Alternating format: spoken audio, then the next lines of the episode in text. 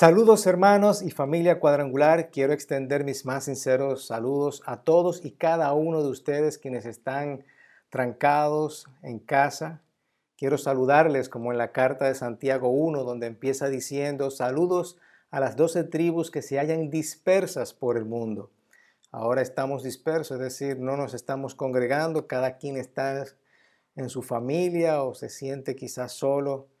Pero luego sigue diciendo en la carta, hermanos míos, considérense muy dichosos cuando tengan que enfrentar diversas pruebas, pues ya saben que la prueba de su fe produce constancia y la constancia debe llevar feliz término a la obra para que sean perfectos e íntegros sin que les falte nada.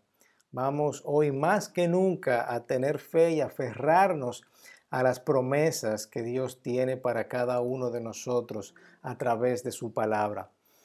Luego sigue diciendo que si nos falta algo, que si lo, que si lo pedimos a nuestro Dios con fe, sin dudar, porque si dudamos somos indecisos e inconstantes en lo que hacemos.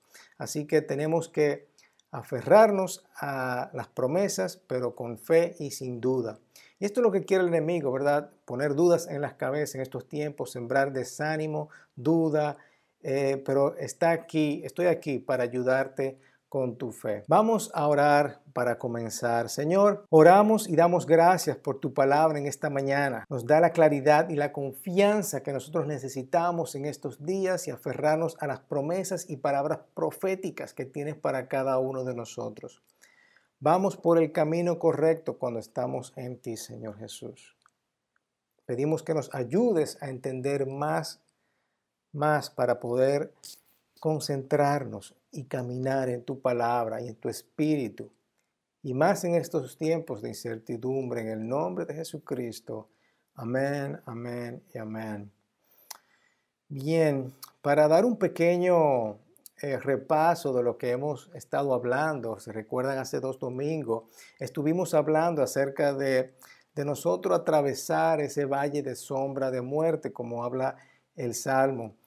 Y estábamos diciendo que Dios está en control de nuestras dificultades. Está en control de todo lo que está sucediendo. Esto no lo agarró de sorpresa. También estamos diciendo que Dios cuida de cada uno de nosotros y nos ayuda a salir de esas dificultades cuando nosotros confiamos en Él, cuando nosotros nos humillamos, oramos y ayudamos a otros a sobrepasar las mismas dificultades. Porque eso es lo que Él quiere, ¿verdad? que nosotros amemos los unos a los otros. Y luego vimos eh, cuál era nuestro papel, que nuestro papel era de ser un héroe. Si se recuerdan, nosotros estamos hablando de que nosotros jugamos algunos papeles en la vida como si fuera una película o una novela.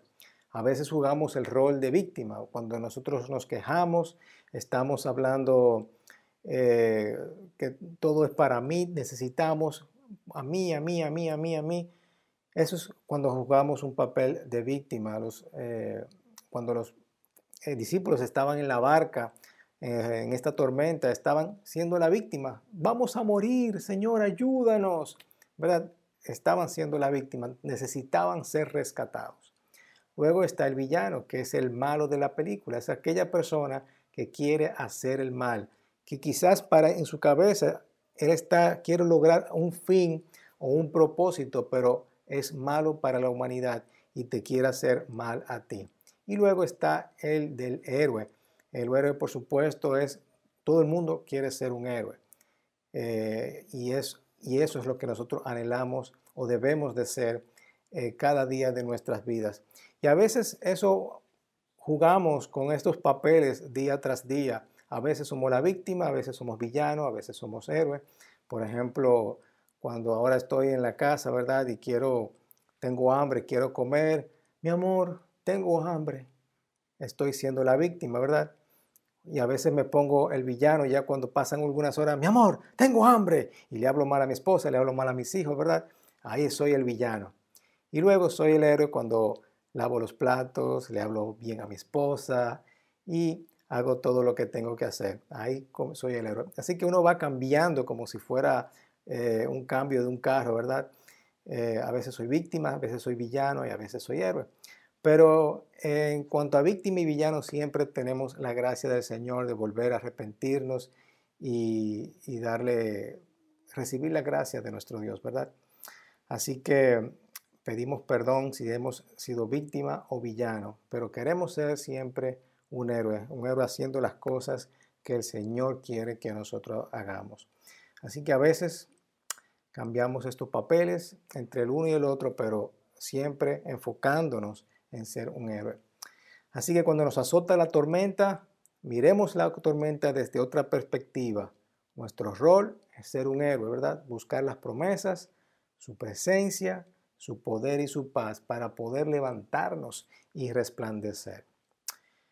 Así que pensando en eso, nosotros como héroes, ¿verdad? ¿Cómo nosotros vamos a enfrentar al enemigo? Ese es el título de hoy. ¿Cómo vamos a enfrentar las amenazas del enemigo específicamente? Las amenazas del enemigo. En la palabra de Dios vemos en Segunda de Reyes que hay una historia bien interesante donde Senecarib, el rey de Asiria, amenaza a Jerusalén y les dice que él ha sido muy exitoso en conquistar otras naciones y mis dioses me han ayudado a derrocar a cualquiera que se opone a mí. Y tú que tienes un Dios, ¿verdad? Un altar, un lugar para adorar quién eres y lo que tú adoras no puede encontrar mi poder. Y el rey Ezequías, ¿verdad? De Judá se asocia con el profeta Isaías. ¿Y qué hicieron ellos? ¿O qué hizo Ezequías? ¿Se postró delante del rey asirio? No se postró delante de Dios, presentó la carta al Señor y se puso a orar. Así que eso es una amenaza, ¿verdad? ¿Y qué es la amenaza para ti? O mejor dicho, ¿qué es la amenaza? Vamos a definir la amenaza. El término de amenaza es una palabra que se utiliza para hacer referencia a algo que es riesgoso o posible de peligro eh, en una situación o un objeto, una circunstancia específica. Y esta amenaza puede entenderse como un peligro que está latente, que todavía no se ha desencadenado, pero sirve como aviso para prevenir o para presentar la posibilidad de que sí lo haga. Y yo te pregunto ahora, ¿cuál es nuestra amenaza? ¿Qué es lo que nos está amenazando ahora mismo? Bueno, Ahora mismo hay un peligro inminente afuera que se llama coronavirus, por ejemplo, y es un peligro para tu familia, está siendo un peligro para la sociedad, está siendo un peligro para la economía, ha creado gran incertidumbre, ha creado ansiedad, ha creado preocupación, estrés. Y cuando hay un peligro latente en nuestras vidas, lo enfrentamos finalmente al reconocer, evaluar y con un plan de acción que nos va a llevar a la fe, obviamente basados en la palabra y basados en el poder del Espíritu Santo. Así que Dios actuó a favor de Ezequías cuando él se postró delante de Dios. En Hechos 4 hay otra historia. Pedro y Juan levantaron el lisiado, ¿verdad? Y fueron llevados delante del consejo. ¿Y qué le dijeron ellos? Les ordenaron que nunca más hablaran ni enseñaran en el nombre de Jesús. ¿Qué estaban ¿Qué estaba pasando? Ellos estaban siendo amenazados. Así que vemos esta historia. El rey de Asiria amenazó a Jerusalén, el consejo amenazó a Pedro y Juan. Y hoy día hay una amenaza allá afuera que nos está impidiendo avanzar. Nos están llenando de, de, temor, de desánimo, de desaliento, ¿verdad? De, de estrés, de ansiedad, y nada de eso obviamente le agrada a nuestro Dios. Y cualquier intimidación o amenaza que viene en contra de nosotros, esa es la buena noticia, que puede ser removida con su poder, con su poder. Y, puedo, y Dios puede poner final a esta amenaza. Así que cada vez que esto sucede, lo que tenemos que hacer es enfrentar las amenazas en vez de que ellas nos enfrenten a nosotros. Nosotros somos los que tomamos el control. Y eso es lo que tiene que tener muy en cuenta, que nosotros somos los que tomamos el control. Nosotros la enfrentamos ¿cómo? A través de la palabra de Dios y, poder, y por el poder del Espíritu Santo en el nombre de Jesús. porque hay poder en su nombre. Y ya yo sé que estos días van a pasar, ¿verdad? Eh, aunque eh, muchas veces nos desesperamos, no sabemos cuándo, pero sabemos que estos días van a pasar. Y el problema que quiero hacerte, lo que quiero hacerte entender esta mañana es que si tú vas a atravesar este valle de sombra de muerte, si vas a atravesar a la tormenta, vas a llegar al otro lado. O mejor dicho, te pregunto, ¿vas a llegar al otro lado o te vas a quedar en medio del valle? Te vas a quedar en medio del camino, en medio de la tormenta. ¿Qué vas a hacer tú? ¿Tú vas a querer cruzar o te vas a quedar? Porque muchas veces, lamentablemente, en estos días que están pasando, ha habido un gran impacto que, que no sé cuándo nos vamos a sobreponer.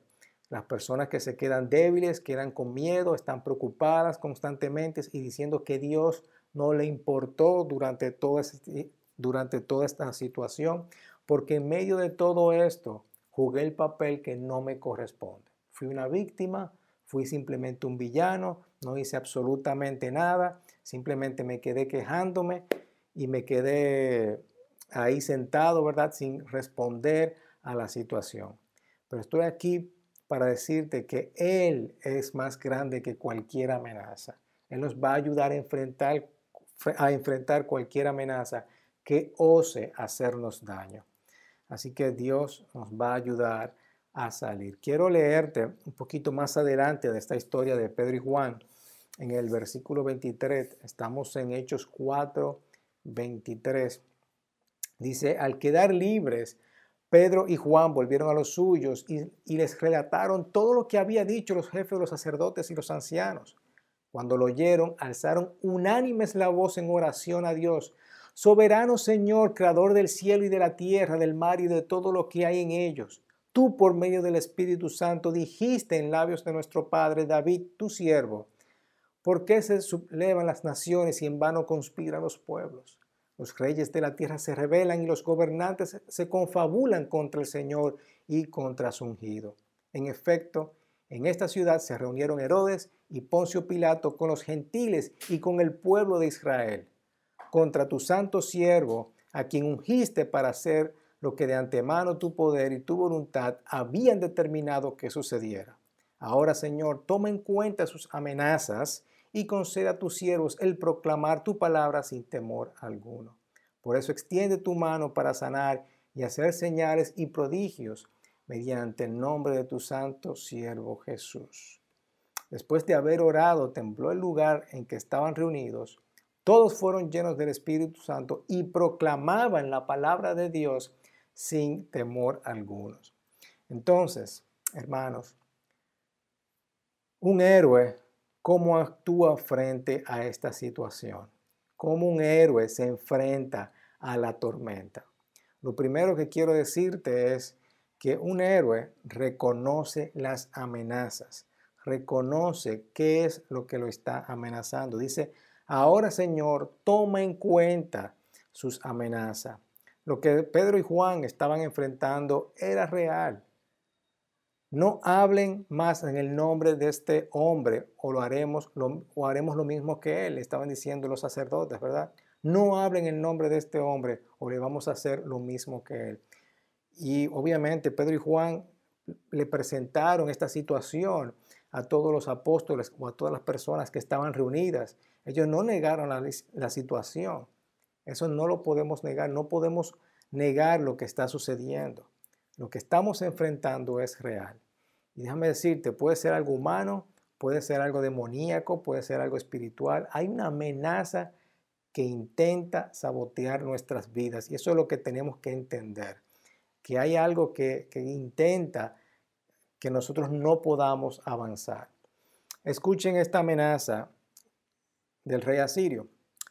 Él quiere que todos los habitantes lo oigan porque cuando sitiemos a esta ciudad, ellos sufrirán junto con ustedes. Tendrán tanta hambre y tanta sed que comerán su propio excremento y beberán su propia orina. O sea, eso es una amenaza, ¿verdad? Así que es importante que tú entiendas qué es lo que te está amenazando en el día de hoy? ¿Quién te amenaza en el día de hoy? ¿Qué impacto va a tener esto en tu vida? Hay algo que te ha robado paz y ha hecho que te arrodilles delante de esta amenaza o te arrodilles delante de Dios. ¿Cuál de las dos tú vas a escoger? ¿Qué es lo que te ha amenazado? Pueden ser, como dije, amenazas demoníacas, ¿verdad? Pueden ser de caídas, te sientes decaído, puede ser depresión, puede ser desánimo. Cada vez que hay una amenaza, quiere, te quiere vencer y quiere desanimar al pueblo de Dios. Pero cualquier cosa que, sea puede ser, puede ser una enfermedad, puede ser dificultades, ¿verdad? No, no necesariamente tiene que ser algo espiritual, puede ser algo físico también. Puede haber algo espiritual. Ahora, aunque no siempre es espiritual, pero cuando sucede, el diablo aprovecha esto para explotarnos y llenarnos, llenarnos de mentira. Me explico, por ejemplo, si yo salgo afuera, ¿verdad? Salgo desprotegido, y soy muy irresponsable con esto, me enfermo, bueno, eso no fue el diablo, fue una tontería mía, ¿verdad? Ahora, el diablo sí puede aprovecharse de esta situación para llenarme de mentira, para desanimarme y todo lo demás.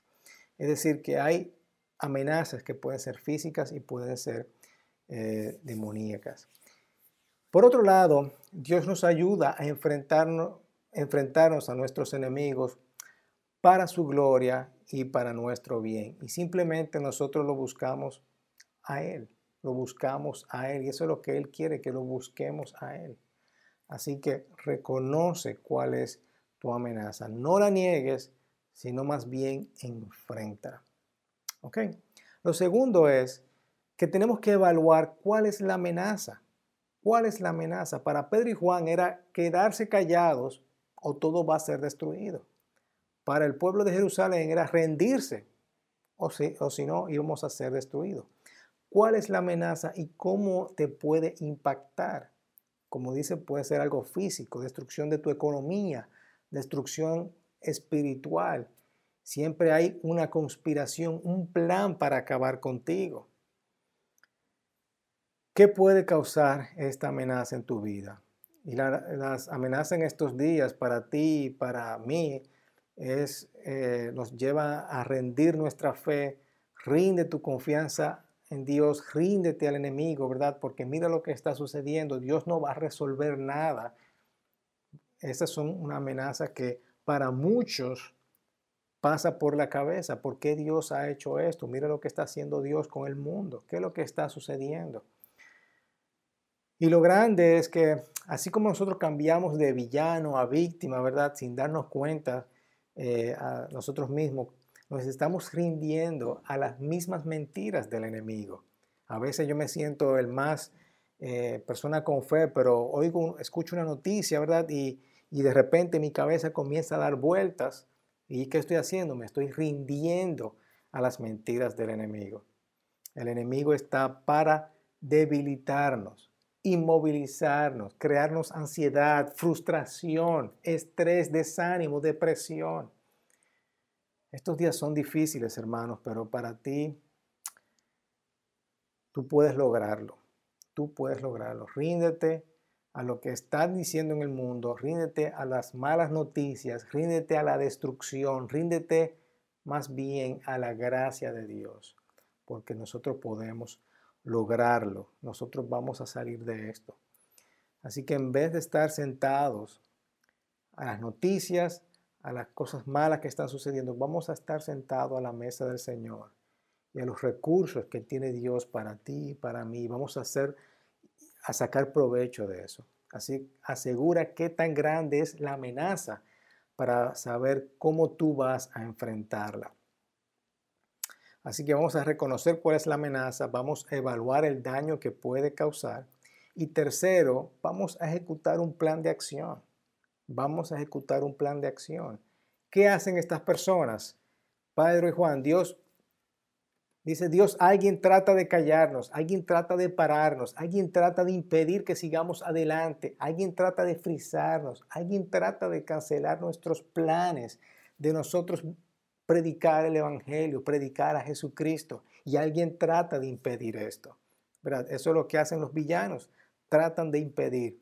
Pero nosotros decimos, o mejor dicho, ellos, ellos dijeron, nuestro Dios, nuestro Dios, nosotros no somos los primeros en atravesar eso. Recuerda que yo está mencionando, mire lo que hizo David, ¿verdad? Mire lo que hizo David. Y Dios, nosotros no somos los primeros. Otros han pasado por eso, pero nosotros vamos a superarlo. Para nosotros y para el bien de otros.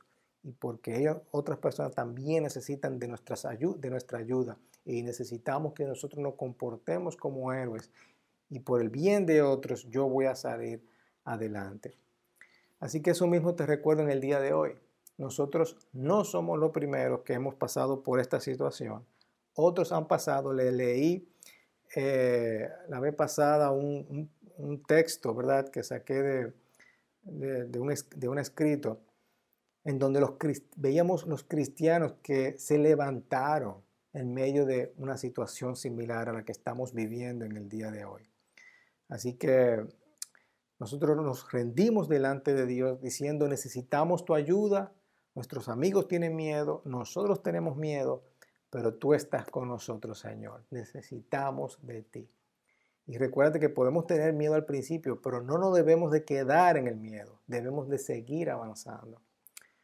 Obviamente a nadie le gusta recibir ningún tipo de amenaza ni de muerte, a nadie le gusta que lo amenacen con su economía, a nadie le gusta que lo amenacen de escuchar escasez, amenaza de destrucción, eso, ¿a quién le gusta eso, verdad? Pero cuando personas que tenemos miedo miramos al Señor, el Señor se manifiesta, nos llena de valor. El versículo 31 que dice, después de haber orado, tembló el lugar que estaban reunidos. Todos fueron llenos del Espíritu Santo y proclamaban la palabra de Dios sin temor alguno. Y eso es lo que yo pido para nosotros en este momento, que nosotros oremos a Dios, nos humillemos y oremos delante de Dios para que el Señor sacuda la tierra, ¿verdad?